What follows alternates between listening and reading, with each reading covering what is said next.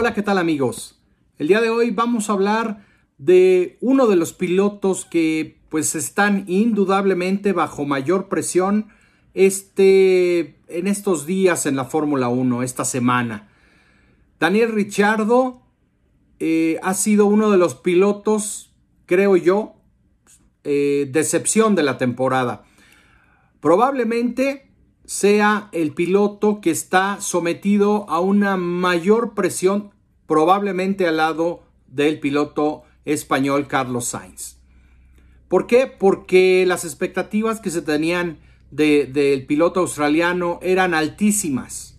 Eran prácticamente eh, esperar un Daniel Ricciardo como en sus mejores años. Lamentablemente para para el piloto de McLaren. No ha sido el segundo año, la segunda temporada que todos esperaban de él después de aquella victoria en Monza 2021, aquel 1-2 de McLaren, que por cierto fue el único 1-2 de algún equipo eh, de la parrilla durante la temporada 2021. En ese momento todo parecía miel sobre hojuelas y parecía el resultado que iba a ser un bálsamo y que iba a ser un parteaguas, un reinicio para eh, Ricciardo en la temporada 2021 y en sus problemas de adaptación a este McLaren. Con un cambio de regulaciones, todos, todos pensábamos que Daniel Ricciardo iba a estar de nuevo competitivo, iba a estar eh, peleando ahí arriba y lamentablemente para él no ha sido el caso. Pero no, no nada más no ha sido competitivo. El problema es que ya ni siquiera parece estar contento, ni siquiera parece estar disfrutándolo Daniel Ricciardo. ¿Por qué hemos visto a un Daniel en donde la sonrisa que antes brillaba en todo momento, ahora eh, se le ve muy ocasionalmente en el paddock de la Fórmula 1? Bueno, pues es básicamente porque el punto más álgido de la especulación en torno a su futuro en la Fórmula 1 eh, ha llegado a, su tope la última semana. Se ha, filtrado, se ha sabido que eh, hay mecanismos que probablemente podrían llevarlo a terminar su relación con McLaren antes de 2023. El, el CAO de McLaren, Zach Brown, eh, pues comentó en Indianápolis, donde estuvo presente para apoyar al equipo Arrow SP McLaren eh, del piloto mexicano Patricio Ward y el piloto sueco Félix Rosenquist. Bueno, pues eh, estuvo ahí Zach Brown y comentó durante este fin de semana que indudablemente Daniel Ricciardo no había cumplido con las expectativas de eh, McLaren y probablemente ni las de Daniel mismo, ¿no? Esto después Richardo no, no perdió el tiempo para contestarle a Zach Brown diciendo que el que más se le exige o el que más se exige a sí mismo es él y que bueno que ya tenía la piel muy gruesa y que no le interesaba prácticamente lo que dijeran eh, fuera de eh, él mismo, ¿no?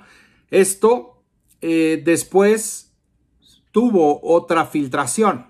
¿Cuál fue esa filtración? Bueno, que, eh, que no estaba garantizado, que no había garantías que Daniel Richardo continuara con el equipo en 2023 porque su contrato tenía cláusulas de ruptura que McLaren estaría considerando y estaría explorando. Zach Brown mencionó al respecto, dijo que eh, pues que, que verían o que esperarían cómo se iban desarrollando las siguientes carreras y que le iban a preguntar a Daniel Richardo qué quería hacer. Como eh, seguramente han escuchado, las cláusulas de desempeño en los contratos de Fórmula 1 son comunes y normalmente existen de ambos lados. El piloto se cubre por un mal rendimiento, un bajo rendimiento inesperado del equipo poniendo cláusulas en donde por este mal rendimiento el piloto podría salir del equipo. Pero el equipo también pone cláusulas en donde especifica que si los resultados no son satisfactorios y no se alcanza cierto nivel de rendimiento, pues evidentemente el equipo puede hacer uso de estas cláusulas. Y bueno, Ricciardo evidentemente ha quedado a deber eh, en este contrato y es y ha sido a lo largo de esta temporada el primero en admitir que sigue luchando para extraer el máximo rendimiento de su McLaren.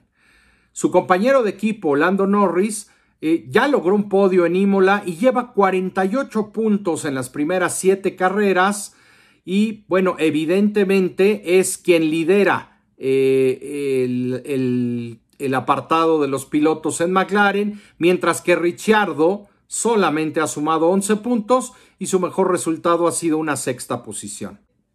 McLaren está considerando no continuar con Ricciardo para 2023, pero hay un punto que eh, pues da, da mucho que pensar porque se ha filtrado que, que Daniel Ricciardo no podría, no podría ser echado por el equipo si él no toma la decisión de hacerse a un lado. Vamos, que contractualmente está asegurado Daniel Ricciardo hasta 2023. El tema, aquí el tema es Primero, si, si querrá continuar Daniel para 2023 y si no, él es el único que puede terminar la relación con McLaren.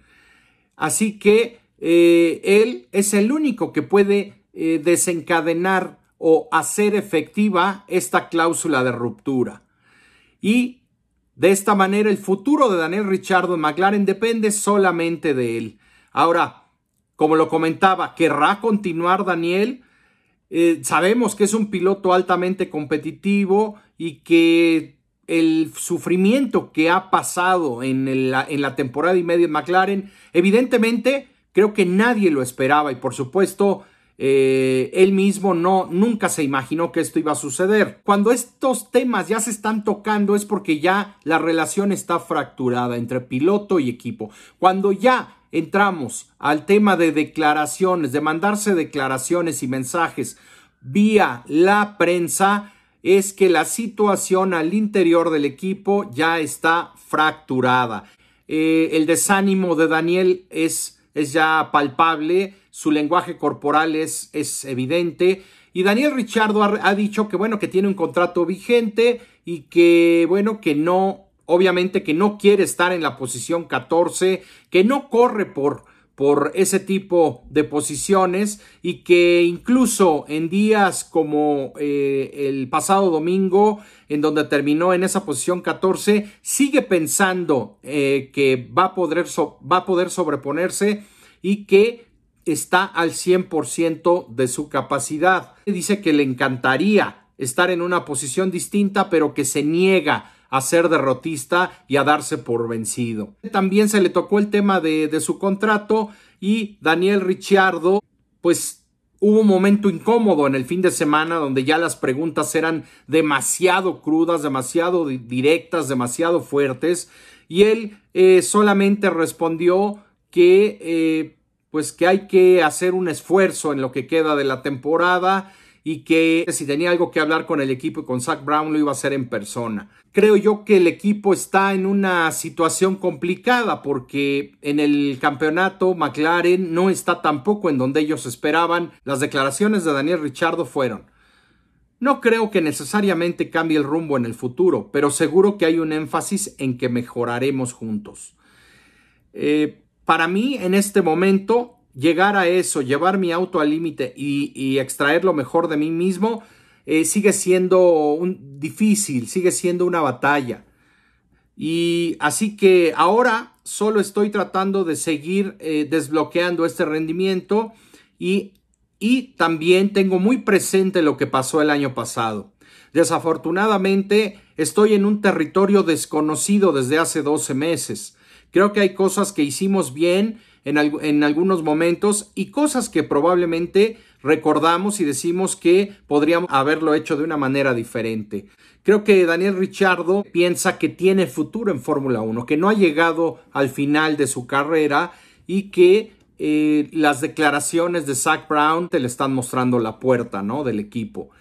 Pero la decisión está en Daniel Richardo y esto creo yo que le da eh, en estos momentos la sartén por el mango, le da ese poder de decidir qué quiere hacer. Evidentemente él no se va a rendir eh, en el equipo, verá, verán qué decisión toman, pero se está mostrando muy complejo el tema. ¿Qué piensa Daniel en verdad? O sea, tiene energía para encarar un tercer año en donde podría sufrir lo mismo. McLaren, ¿qué decidirá McLaren? ¿Seguir, ¿Seguirlo esperando hasta el final de la temporada o concluir su relación desde meses antes? Y yo creo que también Daniel Richardo tendrá que considerar el ambiente, cómo está el ambiente dentro del equipo y si valdría la pena continuar un año más.